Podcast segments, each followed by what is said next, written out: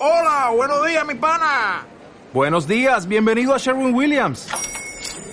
¡Ey! ¿Qué onda, compadre? ¿Qué onda? Ya tengo lista la pintura que ordenaste en el ProPlus app. Con más de 6.000 representantes en nuestras tiendas listos para atenderte en tu idioma y beneficios para contratistas que encontrarás en aliadopro.com. En Sherwin Williams somos el aliado del PRO.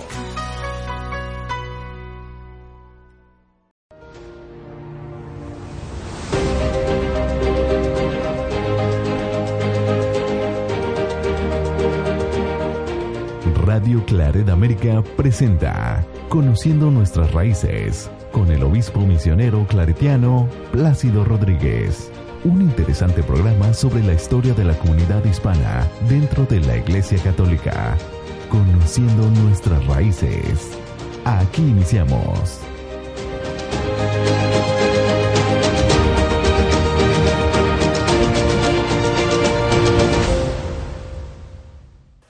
A Conociendo Nuestras Raíces con el obispo Plácido Rodríguez. Mi nombre es Laura Müller y estaré acompañando al obispo durante este programa.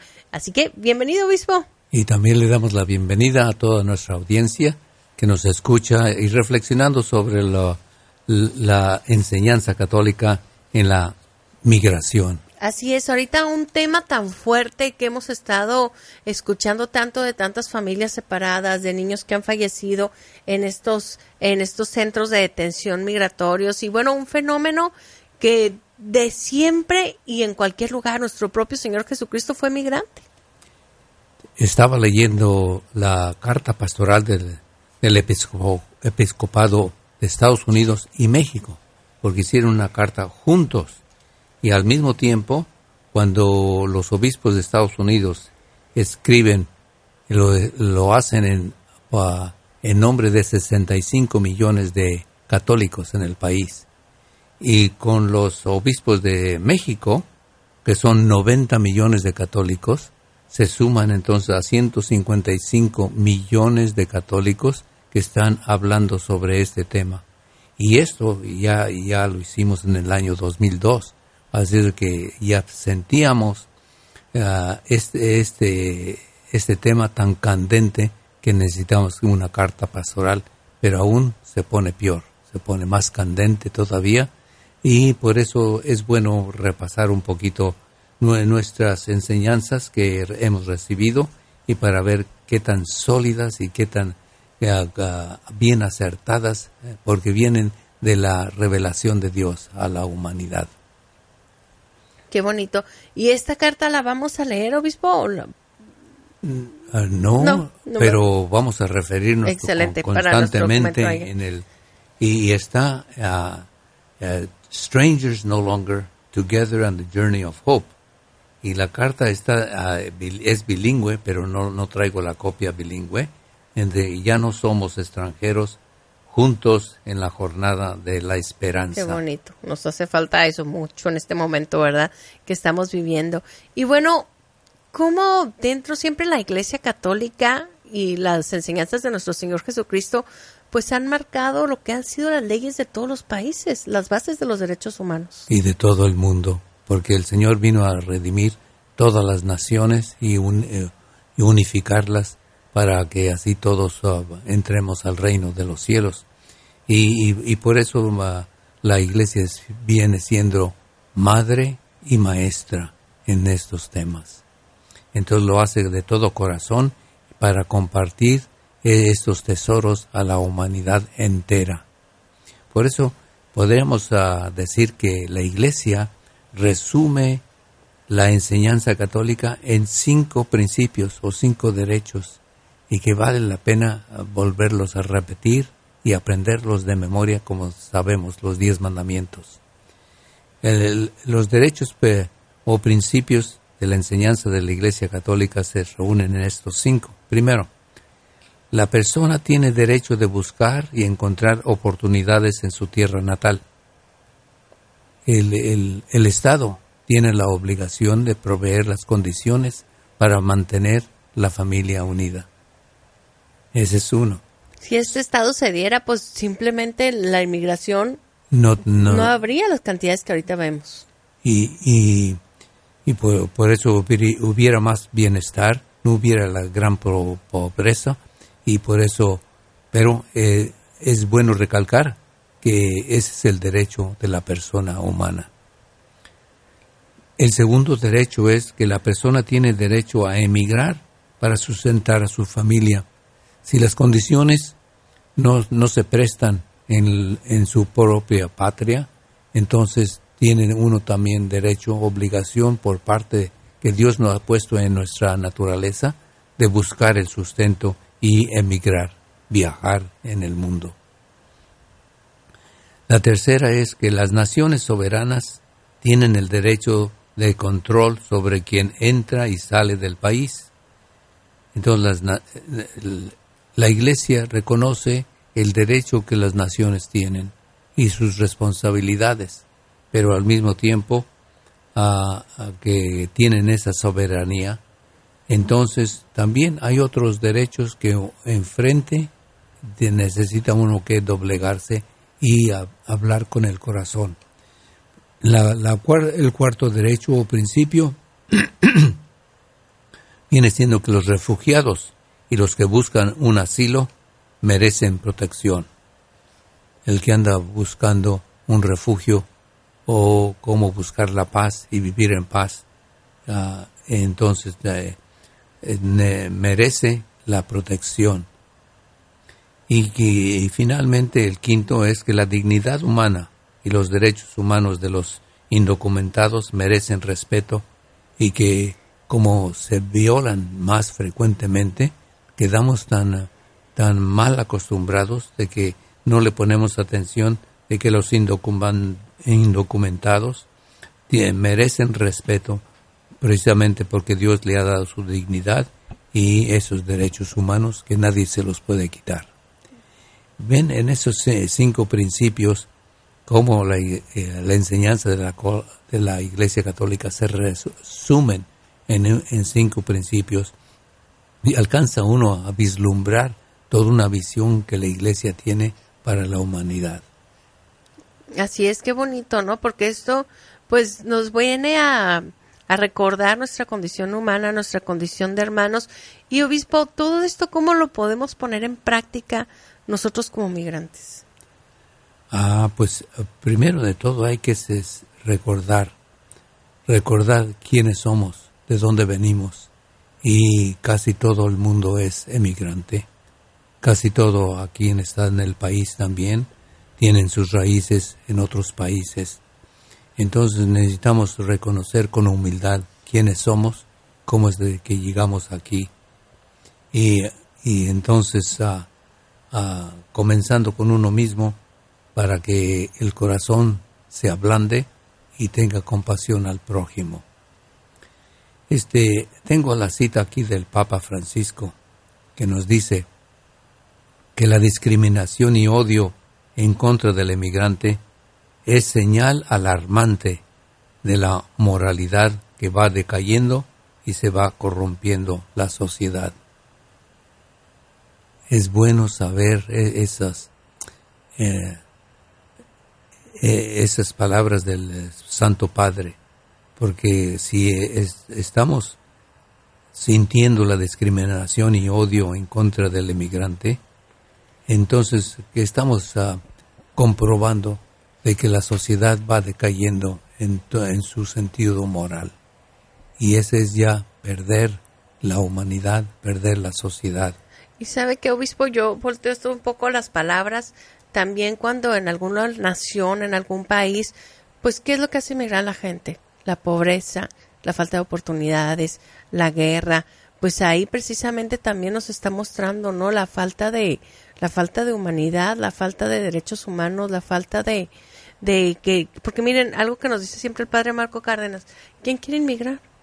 ¿Quién se quiere ir a un país tan frío? Por ejemplo, los que vivimos aquí en la ciudad de Chicago, que el clima es tan inclemente cuando la gente viene de allá de por su tierra de Guanajuato o de Michoacán, Sí. el calorcito rico, la familia. ¿Quién va a querer salirse de sus lugares de origen? Nadie, pero hay otras circunstancias que lo obligan a uno. En nuestro caso de la familia Rodríguez fue por razón de las ah, de la persecución religiosa porque mi padre había acumulado una serie de enemistades por, por proteger o estar a favor de la Iglesia Católica y defender y esconder sacerdotes y obispos durante el tiempo de la persecución. Y, por eso ya ah, la familia se sentía bien amenazada y, todos, casi todos, sufrimos en alguna manera u otra.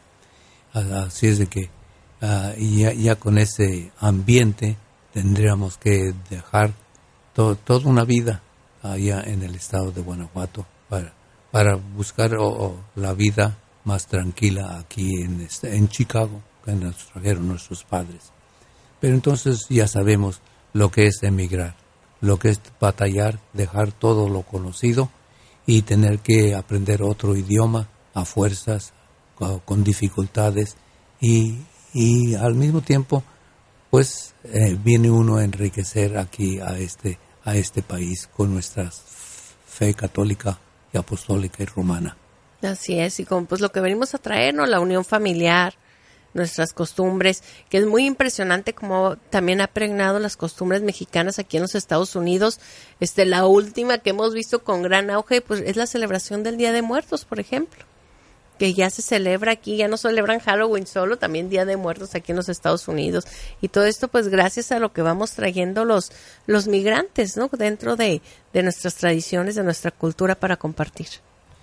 Este, estaba viendo que en la carta pastoral de los dos episcopados de México y Estados Unidos, de que cómo lo ven esta situación de la migración muy apremiante, pero que que eh, ya se necesitaba toda una carta pastoral y, y con eh, en cooperación de uno y el otro de los dos episcopados. Se ve el mismo cariño de los dos lados del río y ah, hoy día eh, yo quisiera ver que ya se nos estaba urgiendo desde el año 2002 tener más, más preocupación por este tema pero al mismo tiempo me encontré con un numerito en el cual nos dice que hay nuevas señales de esperanza. Fíjese, en aquel entonces ya podíamos decir con y, y ahora más, porque tienen más señales de esperanza, y porque vemos que aumenta el respeto del emigrante como portador de la fe y de la cultura. Ahora sí lo vemos al, al emigrante como ah, trae eh, su lenguaje, pero trae también la fe y la cultura. Este, vemos un poquito más de ser, ver solamente un cuerpo, sino que también la fe. También eh, eh, ha, habido un aumento de bienvenida y hospitalidad junto con los servicios sociales y refugiados. Pero aunque están agotándose de todos esos servicios, pero se ve el aumento de bienvenida y hospitalidad. No, no podemos dar abasto a todo, pero aún así se ve eh, este, el gran deseo de dar esa bienvenida. Y eso nos da nueva esperanza. También han, han, aumentado los que abogan por los derechos de los emigrantes.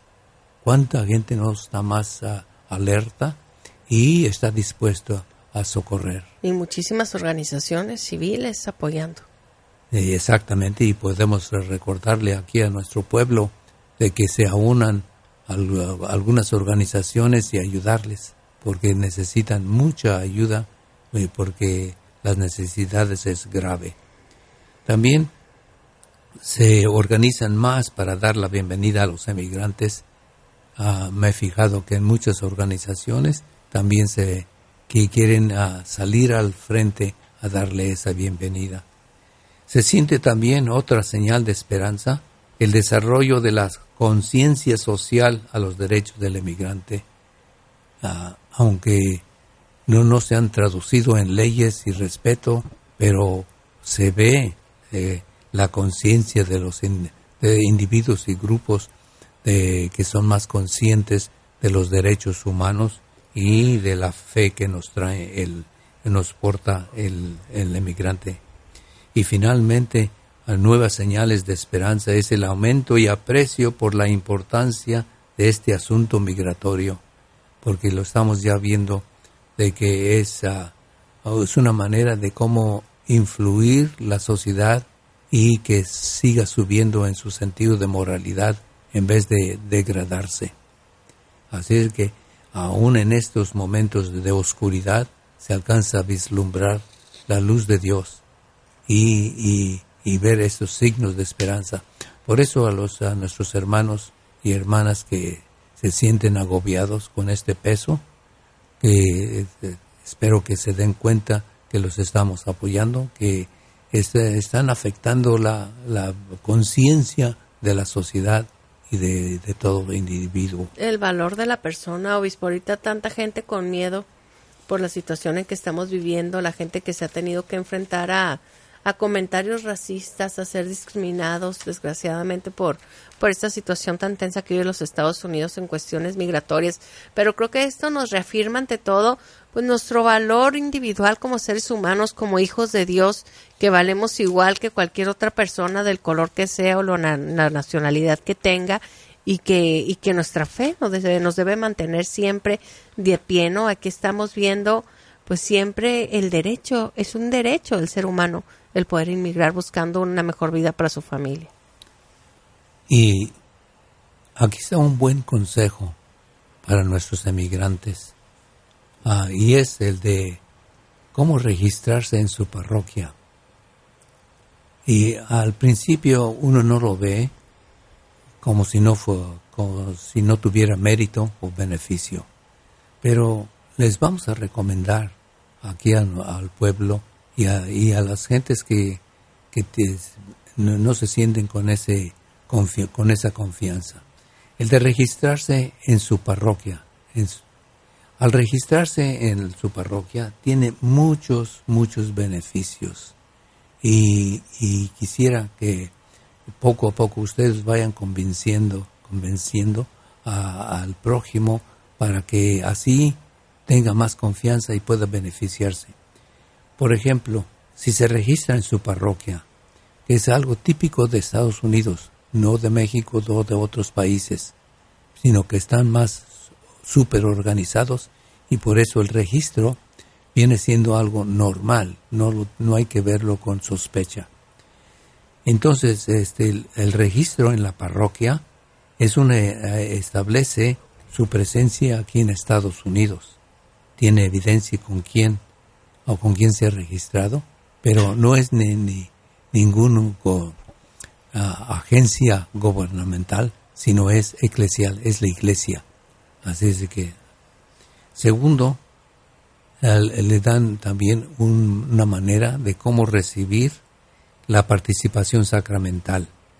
Porque si uno es miembro de la parroquia, eh, ya uno puede decir, es mi derecho o yo pertenezco aquí vivo dentro de los límites de esta parroquia. Algo muy importante antes de que continúe obispo, dejar claro a la gente que estas listas de las parroquias no tiene acceso al gobierno de Estados Unidos, no, tiene acceso a la policía, este, solo que pues sí son, ayudan muchísimo para en caso de que usted tenga un caso de inmigración, tenga que ir a con un juez, pues esto da da cierta prueba de que pues de que cuánto tiempo tiene radicando aquí en Estados Unidos, como dijo el obispo, y además de que es una persona de buena fe.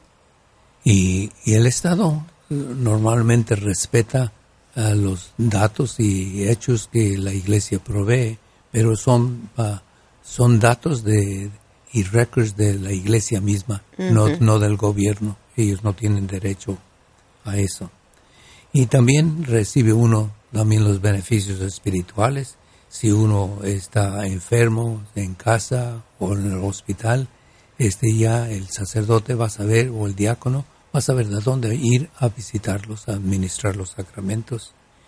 También este, la, la parroquia sigue como, como un escalón para dar hacia los, eh, prestar sus servicios voluntarios a la comunidad. Y de ahí puede lanzarse uno a la, a la comunidad, ayudar en a al que tiene hambre, a los que tienen, necesitan ropa o, ayuda social.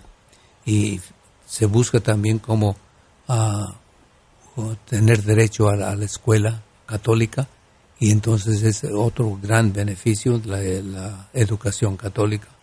Y, y, también se siente la iglesia en la parroquia algo responsable por esa persona y ven este eh, los grandes beneficios que uno recibe precisamente simplemente con el registro en la parroquia. Así es que les, les digo a mi gente que por favor se registren en la parroquia y así ya tienen un, un pie firme en parte de la sociedad. Fíjense qué buena oportunidad. Y sí, yo sé que es algo diferente en, que en México. En México, pues, o nuestros muchos de nuestros países de América Latina no se utiliza, ¿no? Eso de ir a, un a registrarte en la parroquia. Y otra de las cuestiones que yo sé que ahorita con la cuestión migratoria, pues da miedo. Si una persona es indocumentada, da miedo dejar los datos, dejar la dirección, dejar huella, ¿no? Por la situación que se vive, pero en la iglesia sus datos están seguros y por el contrario, hemos escuchado de casos que, que les ayuda muchísimo, ¿no? Si tienen que ir a un, juez de inmigración, el que ustedes lleven evidencia que pertenece a una parroquia les ayuda este, para arreglar su situación migratoria en caso de que haya alguna oportunidad. Este, ¿Qué más diríamos?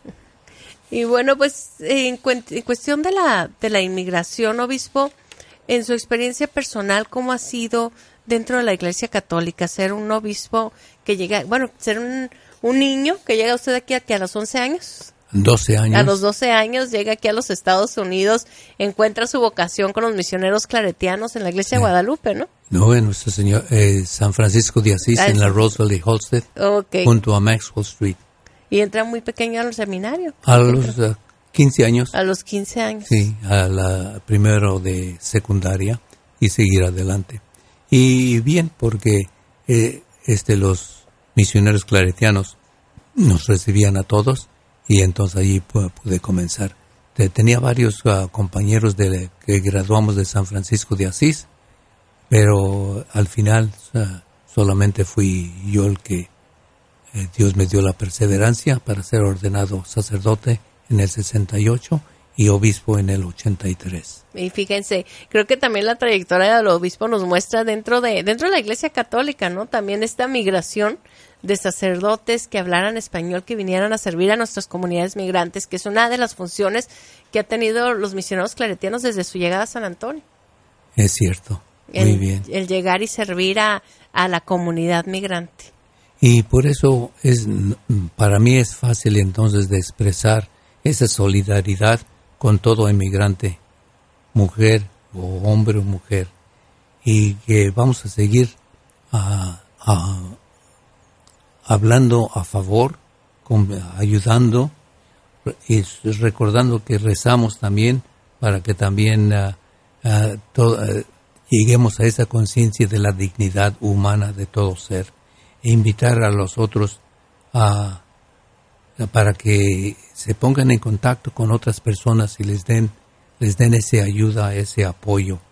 Y así como la, la Virgen de Guadalupe se le apareció a Juan Diego para mostrarle ese cariño y esa compasión, yo creo que también con ese mismo sentido decimos los obispos de Estados Unidos y los obispos de México nos unimos con como la Virgen de Guadalupe para mostrar ese cariño así como Juan Diego lo sintió. Y también, finalmente, que la bendición de Dios Todopoderoso, del Padre, del Hijo y del Espíritu Santo, llegue a, todos nosotros, a todos ustedes, y que la Virgen de Guadalupe, nuestra Madre, siempre nos lleve de la mano. Así es, así que hermanos migrantes, aquí están, aquí están nuestros derechos, aquí están las enseñanzas de la Iglesia Católica sobre la migración y recuerden que todos tenemos derecho de buscar y encontrar oportunidades en nuestra tierra de origen, pero también tenemos el derecho de emigrar para sustentar a nuestra familia. Así que, indocumentados o documentados, nuestro derecho está aquí. Que vienen de Dios. Así es, como hijos de Dios. Así que muchísimas gracias por acompañarnos el día de hoy en, Conociendo Nuestras Raíces. Y Obispo, nos escuchamos la semana que viene. Muy bien, estamos dispuestos. Excelente, que tengan un muy bendecido día.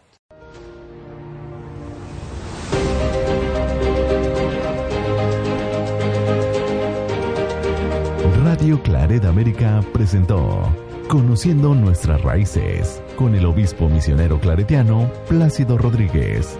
Sus comentarios son importantes. Contáctenos en radioclaredamerica.com